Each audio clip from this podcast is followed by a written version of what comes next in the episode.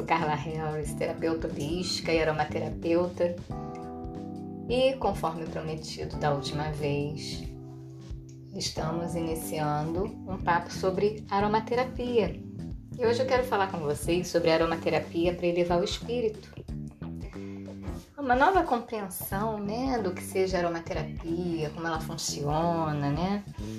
E uma compreensão mais sistemática do valor terapêutico dos óleos essenciais, do impacto das moléculas aromáticas, né? Aquele impacto sutil que elas causam. E tudo isso tem vindo muito à tona e sendo muito comentado, as pessoas estão descobrindo esse mundo. E aí, com isso, nós ganhamos ferramentas cada vez mais preciosas para aplicação na área da medicina energética. Isso é muito legal. É... Ultimamente, um conhecimento mais substancial está sendo disponibilizado para uma nova organização de curadores e pacientes. E isso facilita que nós trabalhemos mais profundamente, né? Um entendimento mais refinado da saúde, da prevenção, do autocuidado. E isso também corresponde a uma mudança na consciência moderna, porque o que realmente importa. Ah,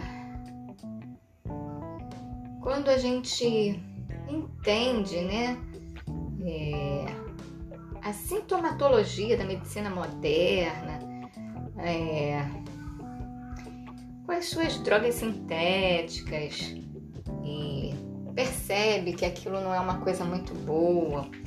E aí a gente começa a migrar para uma medicina holística baseada mais na psicossomática, na natureza. A gente leva em consideração a mente, o corpo, a unidade, né? E aí é, nós privilegiamos o que? As drogas naturais, né? Derivadas daquelas que são de plantas medicinais. A aromaterapia, a medicina energética, a cura vibracional, as terapias corporais sutis, os métodos dos chakras, ah, entre tantas outras, né? São agora os novos passos que nos levam à compreensão da mente sobre a matéria, na qual a consciência é o principal motor de tudo sendo então real responsável pelo nosso destino, tanto espiritual quanto psicofisiológico. E isso pressupõe ah, o reconhecimento de quem somos e, e a percepção de que nós não somos meros corpos físicos, né? Ah, nós somos é, responsáveis por esses campos energéticos.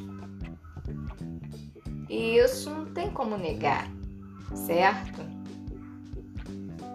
E é muito bom que a gente consiga proteger a nossa energia.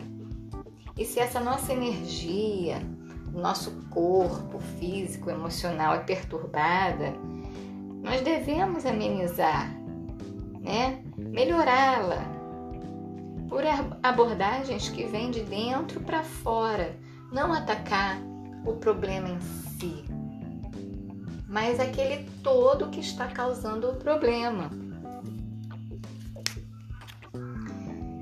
Ah, e, e somatiza também outras coisas, né?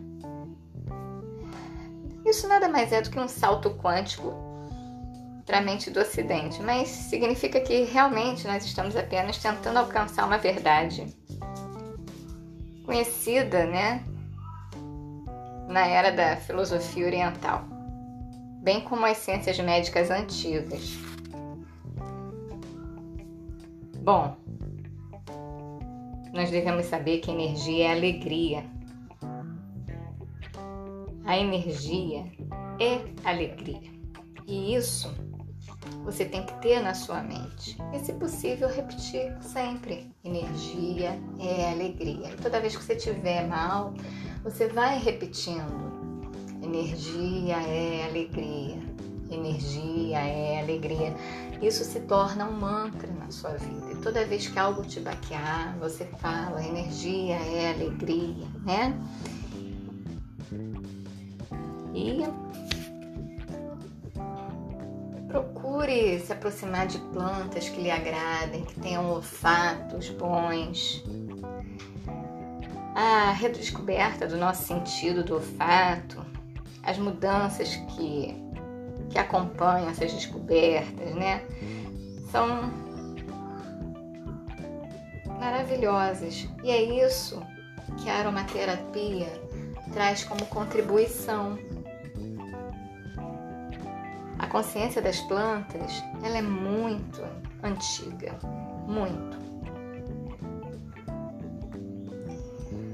Quando a gente fala de aromaterapia, eu já falei da outra vez, né, sobre inalação, bulbo olfativo.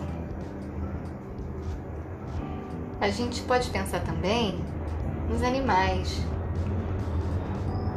eles têm o bulbo olfativo, né? Muito aguçado, não é? E ali eles percebem seus perigos, é, suas amenidades. Eles provocam ou gostam de ser provocados, demonstram seus sentimentos de afeição ou não, certo?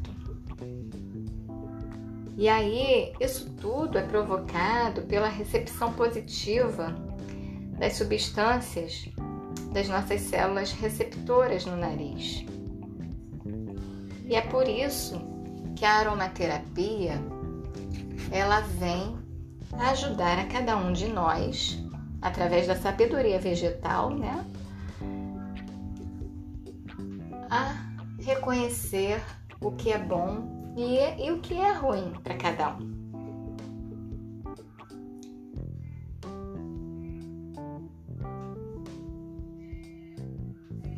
A sabedoria vegetal, ela torna possível e alimenta a vida humana e também a animal, desde sempre, pelo que eu entendo, né?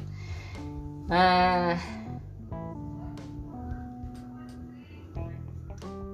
essa sabedoria vegetal está ligada às energias angelicais ou diabólicas do universo, né? Depende do cheiro que naquela hora você vai sentir. E por que diabólicas? Ora, não tem gente que fala, sinto o cheiro da vingança? É mais ou menos por aí, né? Ou então, sinto o cheiro de algo bom, tudo em nós é aguçado através do olfato. As nossas sensações, elas são aguçadas através do olfato.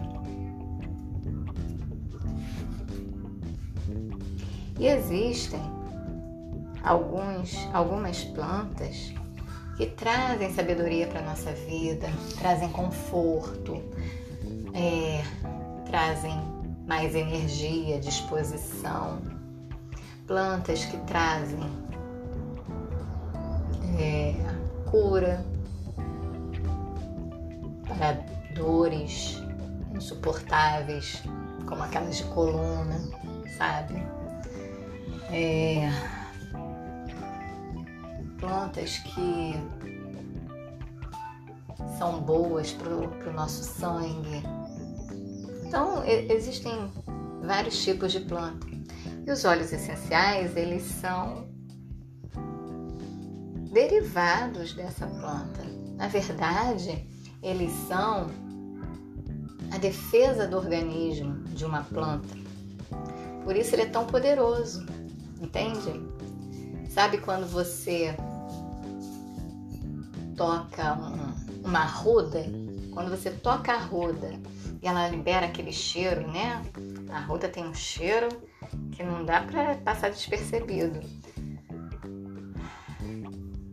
Aquele teu toque na arruda provocou a liberação do óleo essencial da planta. É, você tocou, ela se protegeu, ela liberou óleo essencial.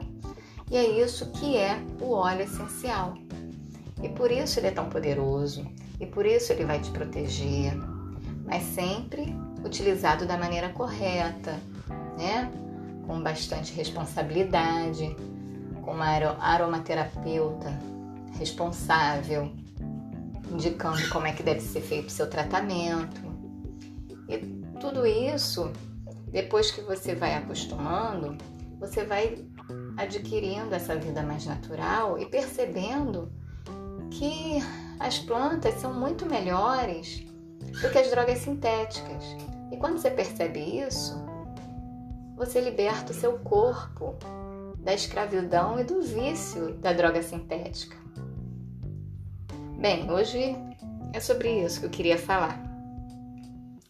Esse papo aromático aí, número 2, né?